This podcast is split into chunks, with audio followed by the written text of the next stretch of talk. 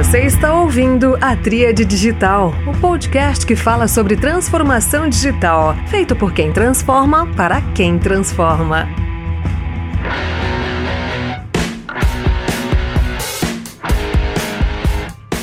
Olá, pessoal.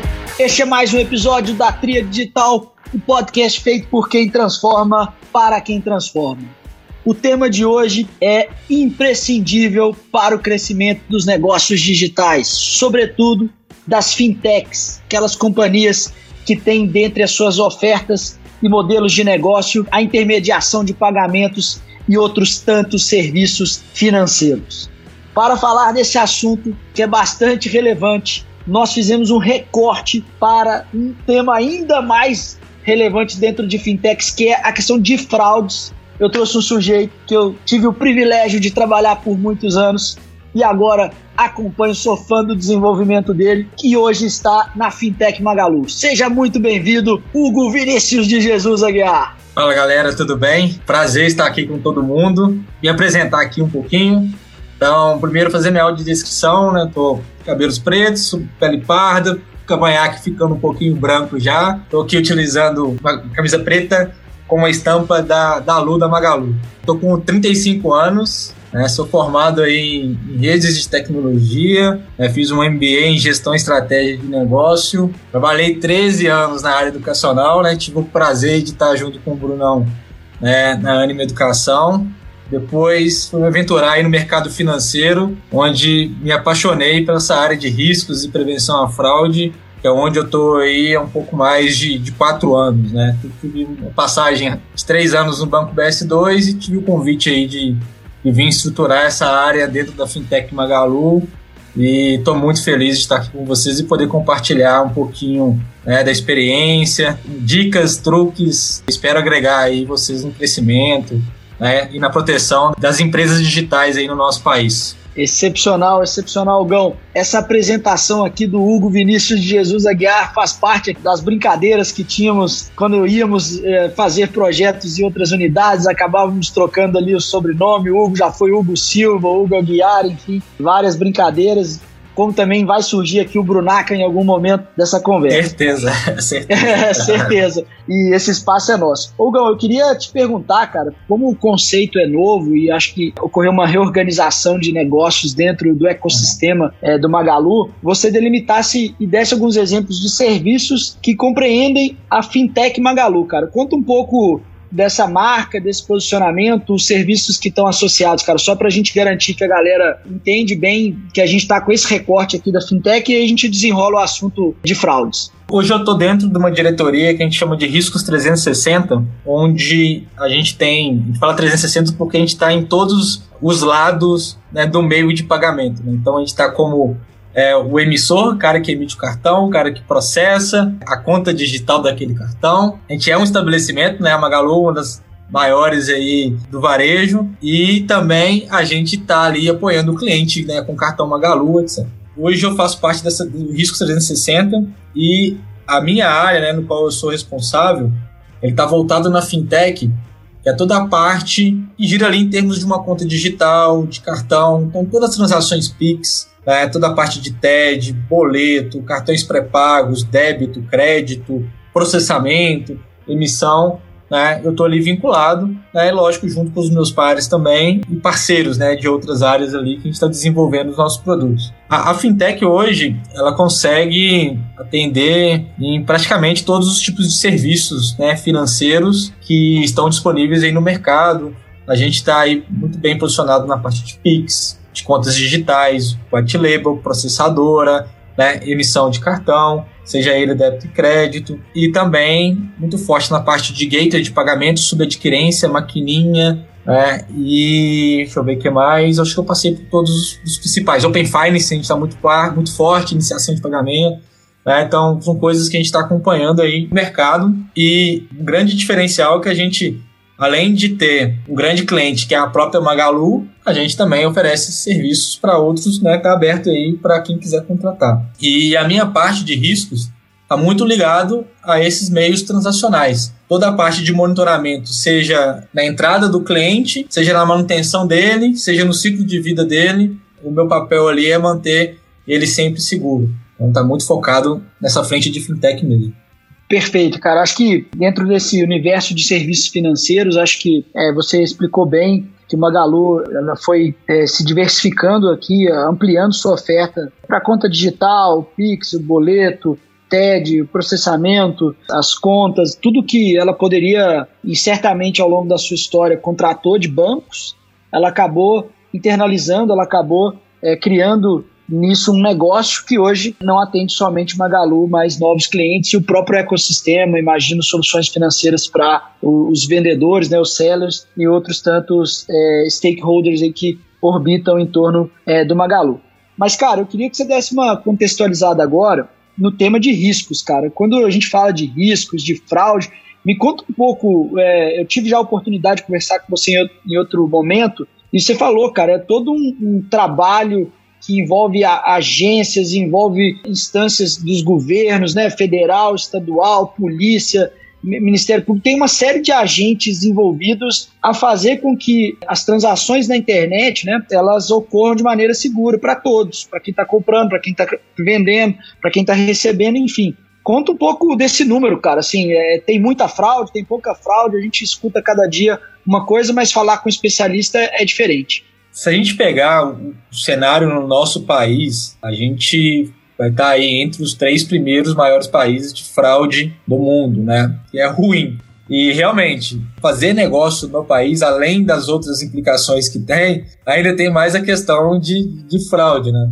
O brasileiro é muito criativo. Pegando um pouco de números, hoje já está mais que 100 milhões meses aí de perdas do, dos bancos, mas fora banco tem outras empresas também que, que pedem, ou por fraude mesmo, golpe, ou até mesmo por abuso promocional. Hoje quase todo tipo de negócio digital tem um famoso cashback.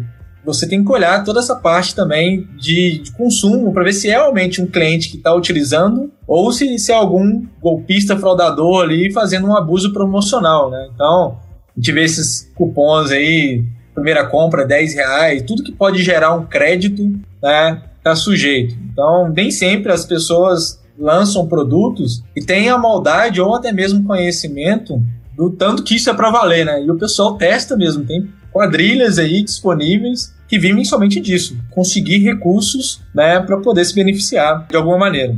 A gente fala que a fraude bancária é meio que terciária, né? Porque ela financia ali muitas vezes luxo, né? O cara quer ter a vida boa, então comprar carrão, comprar casão, muitas casas, mansões, né? ter condição ali é, tranquila, né? Em cima de golpes em cima dos outros, mas tem dois pontos muito principais que é o tráfico de droga e o tráfico de armas, né? Que um retroalimenta o outro. E isso é onde que Polícia Federal, Polícia Civil, né, entre outros, estão muito fortes para a gente conseguir combater esse crime. Então, eu me considero uma pessoa que contribui para isso para o nosso país. Eu tô, meu trabalho indireto ali, que está na Magalu, está contribuindo de certa maneira para um país melhor. Então, isso é algo que me faz ser apaixonado por esse trabalho e de ter um propósito aí é, que eu acho que é super super legal e é algo que eu quero fazer, acho que um bom tempo, se não por toda a minha vida e até realmente parar. Apesar do, do alto volume financeiro, que é um ponto super de atenção, que geralmente o volume financeiro é o que destaca para tudo, né? Mas a quantidade de pessoas, e às vezes pessoas que não são bancarizadas, pessoas frágeis, simples, elas são impactadas e às vezes perdem ali o dinheirinho que guardou a vida inteira um camarada se beneficiar aí de, de um golpe, né? Seja ele um golpe do WhatsApp, o um golpe do motoboy, aí tem várias modalidades, e isso me sensibiliza também de certa forma, né? Não só eu, como todo mundo que está nessa frente, né? As, as, autoridades, eu acho que é o que me dá forças aí os dias, além de estar tá olhando para o valor que eu estou gerando para a companhia, mas também para nossa família, para meus amigos, minha mãe, acho que isso é legal. Excepcional, cara. Você resgatou um ponto aqui relacionado a propósito. É muito forte. Eu não tinha conectado esses pontos, mas você tem é, razão em conectá-los. Realmente, você é, dá contribuições é, concretas para o combate ao tráfico de drogas e de armas na medida em que você cessa essa fonte de recurso proveniente das fraudes. E um termo que você usou, eu vou até adotar no meu dia a dia na funcional, né, na empresa onde eu estou, que é essa questão do abuso promocional. Então, toda empresa que, na sua estratégia comercial, propõe cupons, cashback, primeira compra, uma condição especial, ela está sujeita àquelas pessoas que vão reiteradamente tentar usar pela primeira vez, né? E aí recorrer a esse, a esse desconto, a esse desconto, a esse desconto, e isso tem nome, que você acabou de me ensinar que é o, o, abuso promocional. Então eu tenho situações em que eu possa incorrer, né, em pessoas tentando fazer uso promocional indevido.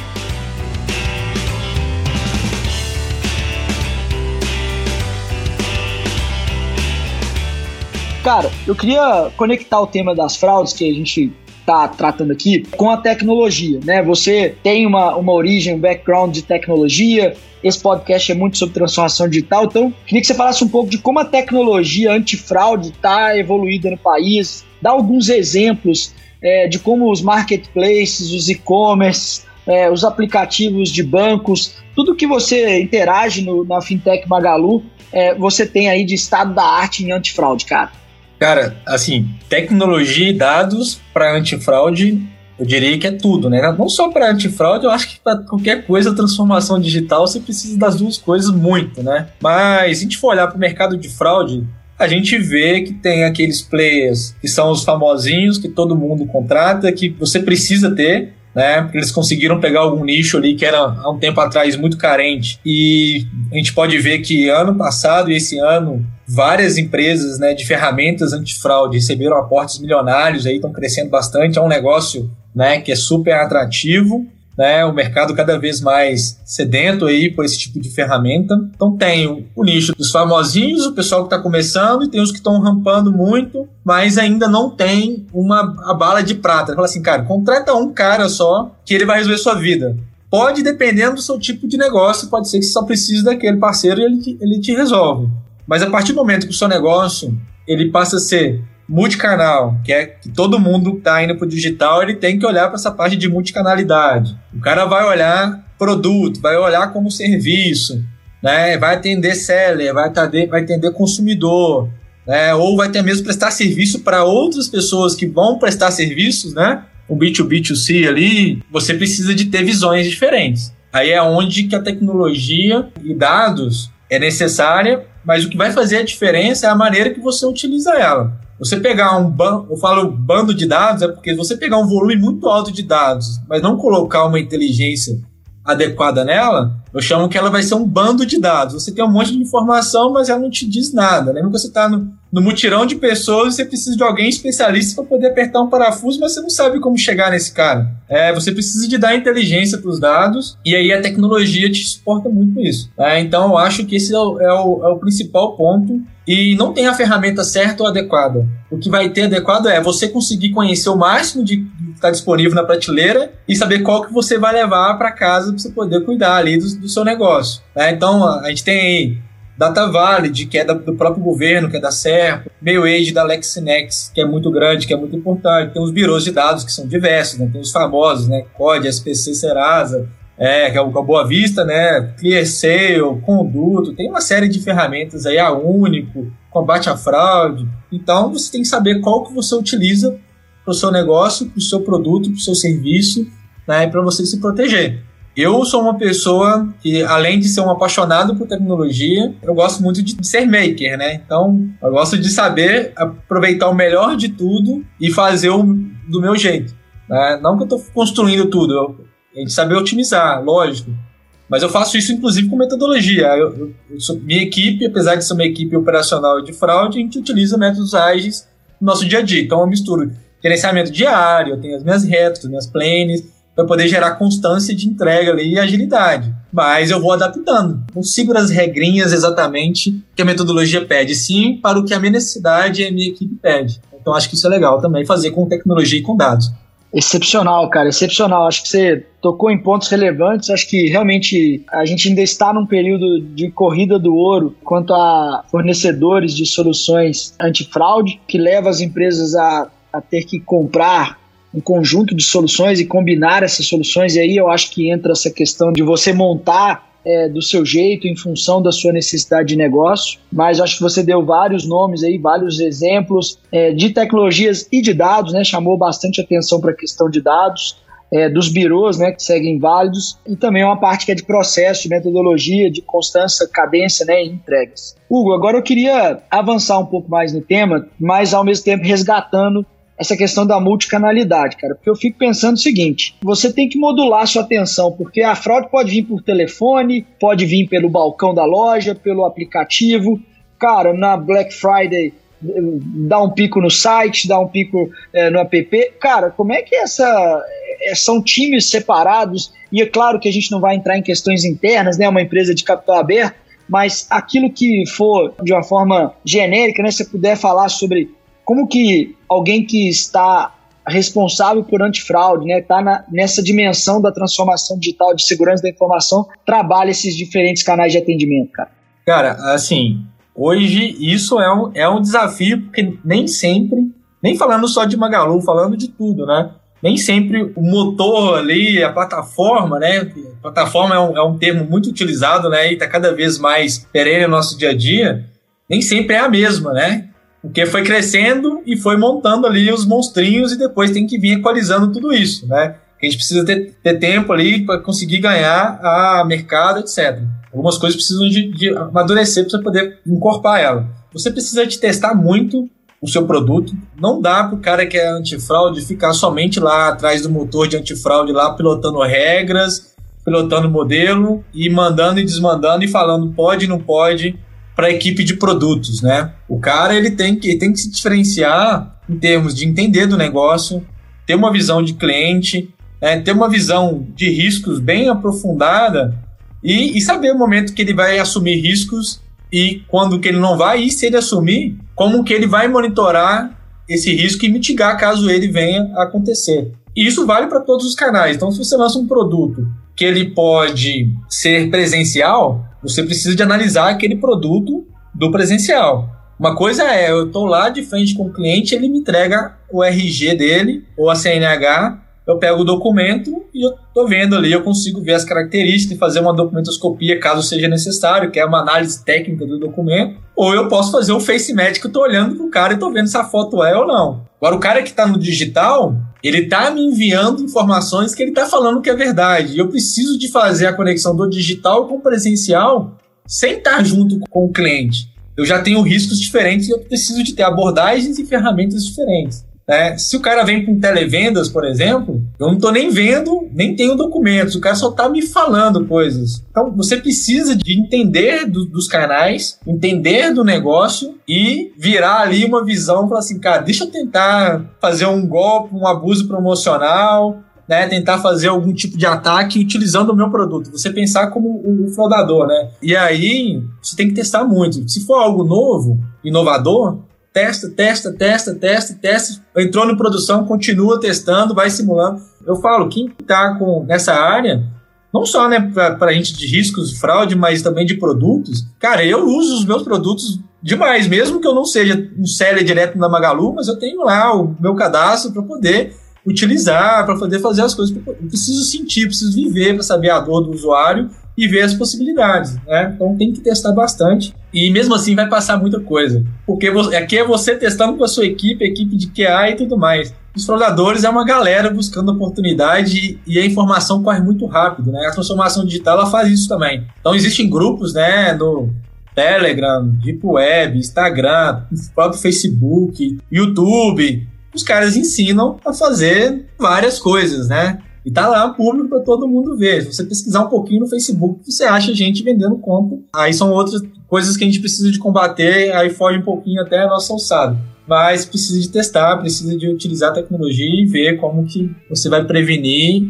E não tem uma mágica, cara. Não tem uma mágica. Sim. Eu acho que quem souber fazer isso, né, ter essa leitura de maneira geral, se diferencia no mercado excepcional, cara. Mas eu gostei dos termos. Eu estou em um negócio transacional, né? E, tem essa, esse termo né, do pilotando as regras, né? Ou pilotando o motor. E aí você tá lá naquele conforto dizendo que não pode, nega a transação, nega, nega, nega. E a turma de produtos mais próxima do, do cliente, né? Ali lidando com o efeito colateral, às vezes, da, de uma decisão de regra mal implementada, né? Os, os falsos positivos ou falsos negativos. Então, você falou bem sobre ter uma visão de riscos, é, se decidir tomar os riscos, como monitorá-los, se eles ocorrerem, como mitigá-los. Então, acho que tem um caminho aí, realmente, uma visão de risco, de tomar riscos, estar tá mais perto do produto e aí ser bem mão na massa, né? Ser bem uma pessoa que vai ao Gemba, né, para usar um termo que aprendemos juntos lá na Anima, ir ao Gemba para saber como as coisas de fato acontecem, usar os produtos sabendo que cada canal vai exigir uma abordagem diferente. Você foi contando a história aqui, né? No presencial você tá vendo, você compara o documento com a pessoa, no digital você acredita naquilo que ela tá te mandando, no televenda você só tá ouvindo, então vai mudando ali os elementos que você pode combinar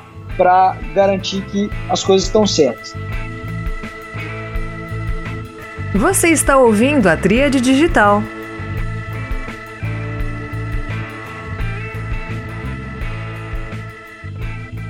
Como que as pessoas físicas, né, clientes de bancos digitais, a gente vê no jornal cada semana sequestro do celular. Eu tenho, acabei comprando dois celulares, eu não sei se essa é a melhor prática. Eu tenho os aplicativos do banco no meu celular só da minha casa. Eu já tive várias situações que eu falei, cara, eu precisava resolver um negócio, eu perdi aquela mobilidade de não ter mais aplicativo no banco. Me conta o que, que é mito, o que, que é verdade nessa prevenção da pessoa física interagindo ali com, com dinheiro digital, cara, dinheiro no celular. Na pandemia, como essa parte do digital subiu muito, porque foi meio foi bem não, foi totalmente forçado, né? Teve gente que teve que se reinventar porque senão ficaria de fora, né? E nós estamos falando até do, do pão de cada dia, né? Então tem esse benefício, mas também tem outras coisas que vêm junto, né? Pegar LGPD, né, falando mais de dados para proteção a dados pessoais e tal. E essa frequência né, e aumento de fraudes e golpes, né, muito golpe inclusive, as pessoas começaram a se alertar para o assunto, né? Então, pega, por exemplo, minha mãe, eu falo tanto das coisas de fraude no contexto lá, dos golpes, conto algumas histórias. Ela é muito esperta nesse assunto. Ela falou assim: ó, outro dia eu recebi uma ligação e eu não passo meus dados de jeito nenhum. Então, assim, é isso aí.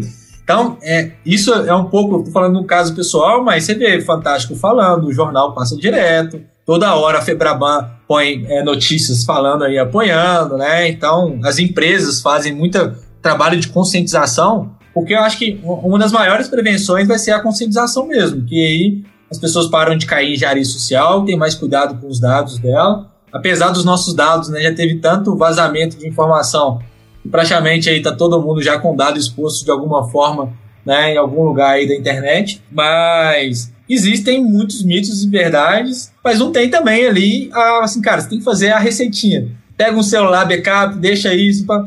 cara, você vai ter que adaptar as ferramentas que você faz no seu, no seu dia a dia, na sua rotina. Não adianta, o cara tem um celular aqui, deixa o outro em casa, mas ele não troca a senha, por exemplo, é a mesma e ele digita em todos os sites que ele utiliza a mesma senha né, e não troca faz mais de meses. Então, uma coisa não está compensando a outra, né? Eu falo, tipo, tem um exemplo que é clássico, é, imagina você tem uma casa, você põe lá um muro alto, cerca elétrica, cerca cortante, alarme, câmera, põe um cachorro bravo, né, põe senha na porta tal. Aí você vai no mercado, você não ativa o alarme, deixa o cachorro preso, não tranca a porta e deixa o portão aberto. O que adiantou você fazer um tanto de módulo de, pro, de proteção sendo que você não tomou um detalhe e o pessoal vai entrar e vai roubar sua casa mesmo com todo aquele aparato ali de proteção. É a mesma coisa, né? Então, as pessoas precisam de ter mais, ser mais atentas em termos de senha, com quem que elas estão falando e passando os seus dados pessoais, cuidar dos seus dados pessoais, e-mail, telefone, endereço,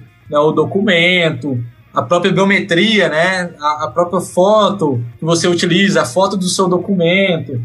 Então, tomar esse cuidado é saber realmente as, as empresas que elas vão se relacionar, procurar saber os sites que elas estão entrando para comprar. A internet é segura, né? os sites de e-commerce são seguros, os bancos digitais são seguros, né? mas a gente precisa ter. É recíproco, né? tem que ser dos dois lados, né? tanto a, a empresa que você está confiando ali, mas ter um cuidado da pessoa também. E muitas vezes as pessoas querem que a gente faça coisas por eles que não, que não tem jeito, né? Se você passou sua senha anotou num pedaço de pedaço de pão e deixou em cima da mesa, alguém foi lá e pegou, não tem como eu prevenir contra isso. A gente faz regras olhando comportamentos, que eu chamo de regras comportamentais, que é elas não estão para prevenir diretamente fraude, mas ela tem um comportamento de que alguém caiu no golpe e ela tem de maneira preditiva ela segura o seu recurso ali ou bloqueia a sua conta. Né? Então, por exemplo, um novo dispositivo foi adicionado à sua conta com alteração de dados cadastrais e saindo dinheiro de X% da sua conta.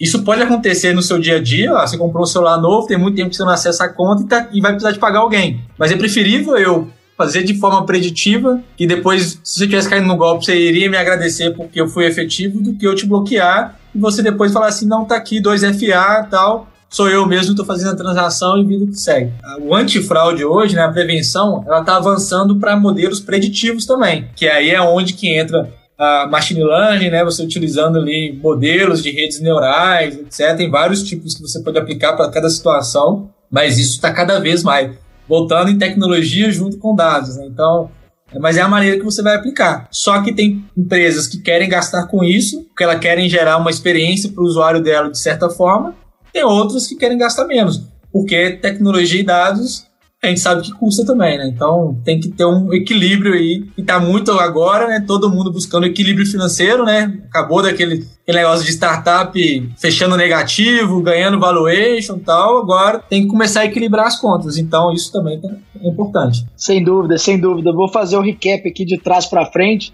Começando por isso, né? Agora a coisa ficou um pouco mais séria, né? Porque precisa dar resultado. Acho que a, a, as fontes de fomento estão reduzidas, né? Acho que o contexto do mercado, inflação, a coisa toda, colocou novos desafios e aí realmente os problemas mais mundanos precisam ser realmente resolvidos, como essa questão de segurança da informação que muitas empresas, naquele ímpeto de crescer, talvez tenham negligenciado. E acho que você foi feliz em dizer né, sobre a atenção das pessoas, a, a orientação. Né? É, as pessoas têm que ter um letramento mínimo em segurança da informação, assim como tem para outros tantos temas. E gostei muito dessa questão das regras comportamentais que você colocou, que as, as empresas estão evoluindo para esses para detectar esses comportamentos anormais, né, seguidos, né? Como novo dispositivo com dados cadastrais alterados seguidos de uma transferência de saída, né? Então esse é um negócio bastante interessante. Agora indo para uma terceira perspectiva, Hugo, então a gente já falou mais de fraude na empresa, você já deu dicas agora para as pessoas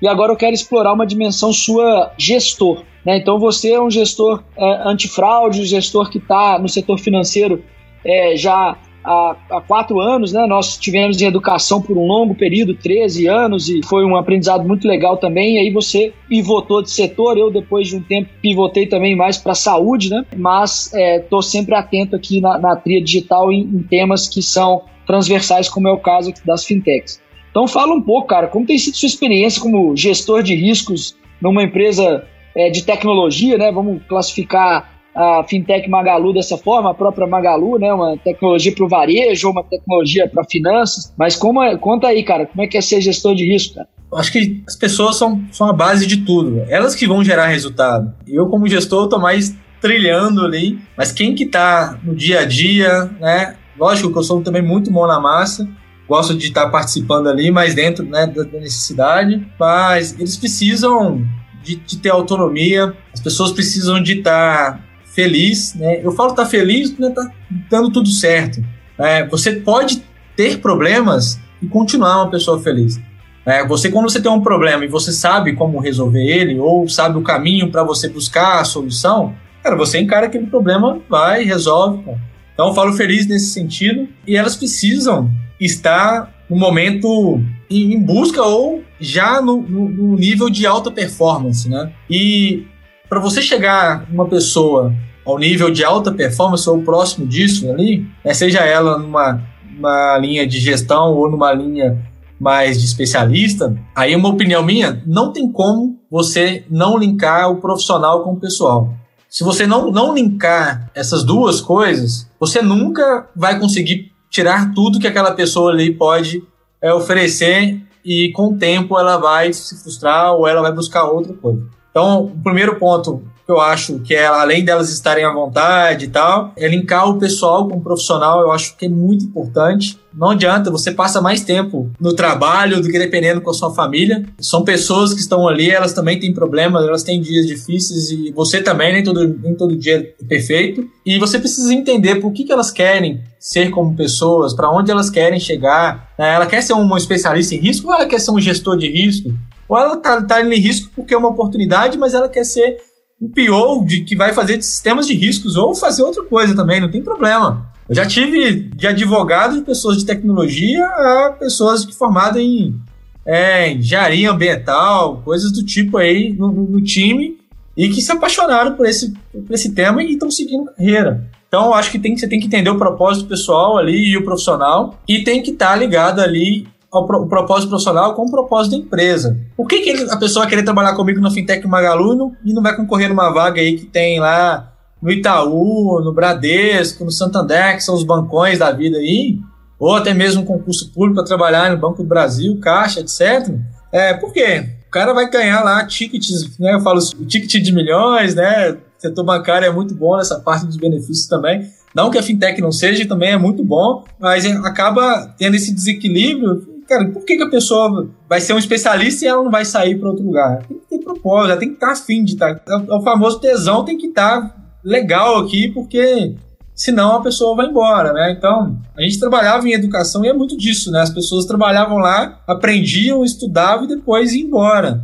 Então, Hoje eu faço essas conexões e eu deixo bem à vontade e sou muito transparente. Então eu tento levar o nível de maturidade com a equipe, da gente falar de, sobre problemas, falar sobre o que está dando certo e o que não está, para que as pessoas consigam sentir à vontade e conseguir crescer. Eu falo uma coisa que é certa. Cara, se alguém não fala com você que tá ruim ou que te chama atenção para alguma coisa, é porque essa pessoa não tá nem aí para você. Porque quem preocupa te chama atenção porque ela tá querendo que você seja uma pessoa melhor todo dia. Eu tenho muito essa, essa pegada, sabe? Pelo que eu tenho visto, assim, os feedbacks, eu acho que tá indo bem, sabe? Saí do banco, tinha uma equipe muito legal lá, né? Alguns já, já estão trabalhando comigo agora, acabou que eles foram para outros mercados e eu acabei contratando de volta. Conheci novas pessoas muito legais também, estamos fazendo um novo ciclo, uma nova história. E é isso, eu acho que a vida é feita de pessoas, networks, oportunidades e e sonhos, né? Sei lá. Excepcional, cara. Bela resposta. Acho que essas fronteiras imaginárias que em algum momento a gente pensou que existiam, né, entre o pessoal e o profissional, elas estão realmente sendo revistas. É, acho que não cabe essa frieza é, ainda mais no digital, né, cara, no trabalho remoto, você não se conectar com as pessoas, realmente aí não há aquela liga, né, não há o brilho no olho, e aí a pessoa realmente troca a empresa pelo benefício, troca a empresa pelo celular melhor, pelo sei lá, qualquer outro atributo financeiro e aí aquele, aquela vira uma sequência de inícios que não tem términos, né? Você não constrói porque está sempre mudando, está sempre mudando. E você acompanha sua história, né? A gente teve a oportunidade de se encontrar depois e a gente fez uma atualização ali dos anos que a gente já não trabalhava juntos e ficou claro ali as conexões que você nutre, né? As conexões que você mantém de longo prazo.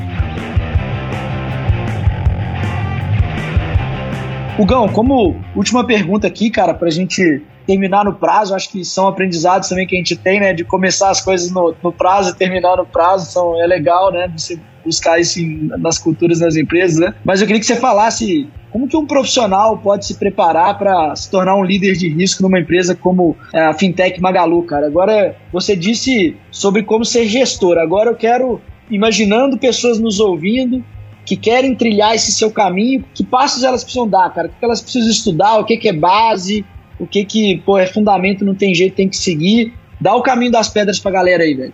A forma como que eu cheguei nesse ramo foi um pouco. É, né, eu acho que nem eu imaginava que um dia eu estaria aqui sendo gestor de riscos, né? Então, é, a vida surpreende a gente muito, mas coisas que me ajudaram a simplificar essa jornada. Tá? Tem, tem, gente que às vezes eu converso assim, cara, tem quatro anos só que você está nesse mercado. Fala assim, cara, tem quatro anos que eu estou no mercado de riscos. Verdade. Mas eu estudo tecnologia desde os 14. Não é só os quatro anos. Né? Então, a, a minha formação, apesar de ser da parte de infraestrutura de redes, ela dá um, uma base muito grande para tecnologia. Né? Até hoje, né, toda a experiência que eu tive lá na Anima em termos como parte de, de redes, a parte de escritório de projetos, trabalhando como a parte de processos, né, melhoria de processo, tudo isso eu uso hoje, até hoje, né? Então, isso faz uma diferença na minha vida, com certeza. O cara começar a carreira de, de análise de fraude, ele tem que primeiro desenvolver a parte dele analítica. O cara tem que ser esperto, pegar dados, uma planilhinha com cinco variáveis, né? E você conseguir, olhando isso no monte de dados, começar a, a gerar os vínculos e ver comportamento tal. Então, essa é uma habilidade que eu acho que é, é fundamental aí para o cara que está nessa, nessa parte. Tecnologia, eu acho que faz muita diferença. Você entender o que é uma API, o que é um JSON, é, ver um contrato de uma API. Pô, você não vai desenvolver, mas é aí que está o detalhe, né? Então, por exemplo, eu pego lá um serviço que eu vou contratar, por exemplo, uma meio age da vida ou um birô de dados, eu não passo para a tech só os dados que eu quero. Eu faço o contrário, eu peço para ele o contrato da API, um swagger ali, eu vejo todas as informações que tem e eu vejo o que aquilo ali que vai ser útil para minha análise e o que, que não vai ser. Eu já passo para o cara que vai desenvolver o contexto e por que eu estou fazendo aquilo.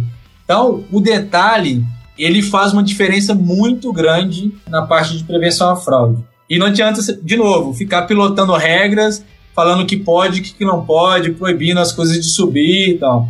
Você tem que entender, olhar no detalhe, que é o detalhe que vai fazer uma diferença. Vou pegar aqui um, um, um exemplo de novo que eu falei da e-mail age. Você tem N formas de implementar ela. Ela tem um campo obrigatório, que é o e-mail, e mais quatro campos opcionais. O que, que muita gente faz? Implementa só o campo obrigatório. Mas o que, que os quatro campos opcionais geram de relevância para o modelo de rede neural que ela utiliza? Então, o cara vai mais um detalhe, ele vai ter benefício. Às vezes você fala assim, poxa, esse fornecedor não presta não presta ou você que implementou errado? Então, isso aí acontece muito também. Então, a parte de tecnologia me ajudou bastante a acelerar. Então, os quatro anos, vamos fazer uma média aí. Pô, eu tenho uma experiência boa aí em termos de gestão e de negócio de 10 anos tranquilamente. Então, isso é um negócio que me ajudou a crescer. E a dica que eu daria é: detalhe, entenda no detalhe, entenda o outro lado, veja lá a parte de tecnologia, por que, que existe aquilo, por que, que não existe, o que, que poderia ter, que aí você vai fazer a diferença na utilização das ferramentas, dos processos, isso vale para tudo, né? Excepcional, galera. Ó, vou recapitular aqui porque são dicas valiosíssimas. A questão analítica acho que é muito inerente a esse tipo de trabalho, eh, se não a grande maioria das, dos trabalhos hoje ligados à transformação digital requerem capacidade analítica, então é imprescindível. Conhecer de tecnologia, o Hugo falou aqui das APIs, do, de, de ler os contratos e tal, então é importante também esse capítulo. Na contratação de serviços, né, entender ali a documentação e talvez isso esteja sintetizado na palavra detalhe, né? Entender os detalhes. Se você está falando de fraude, de antifraude, acho que a questão está realmente nos detalhes, né? É uma configuração, uma parametrização, é uma, é uma porta que você abre imaginando um cenário de uso e, e você dá brecha para outro cenário de uso. Então, acho que você tem que ser essencialmente uma pessoa atenta a detalhes e com, essa, com, essa, com esse ímpeto também investigativo ali, exploratório, né? Para conseguir fazer a coisa acontecer.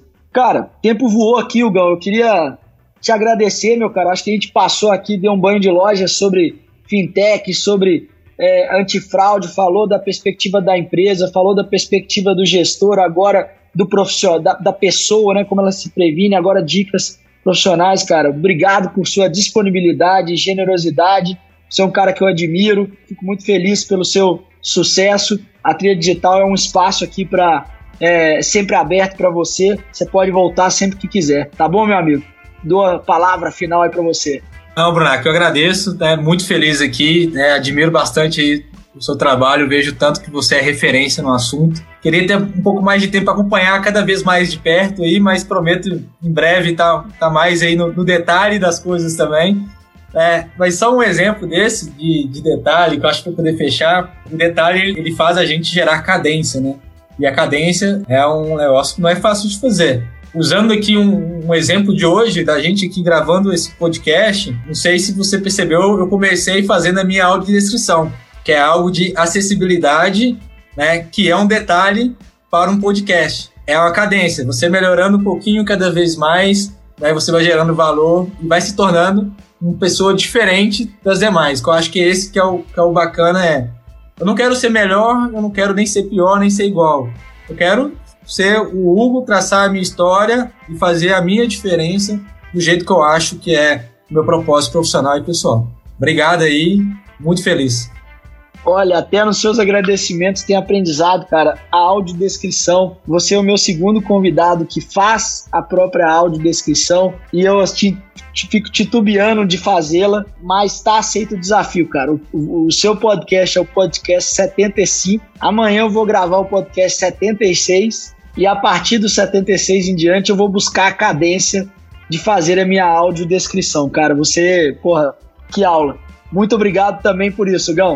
Bacana, Bom, agradeço, cara. Beleza, pessoal, com isso terminamos mais um episódio da Tria Digital.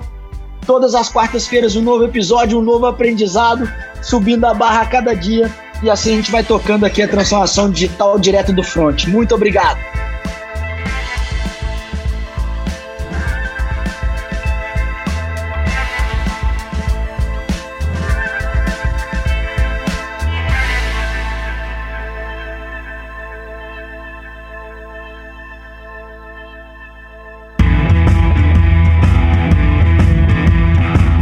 Ouviu a Tríade Digital. Transformação digital para quem transforma. Assine o podcast no seu agregador favorito e acompanhe no Instagram no arroba tríade.digital para ficar por dentro das novidades. Até o próximo episódio.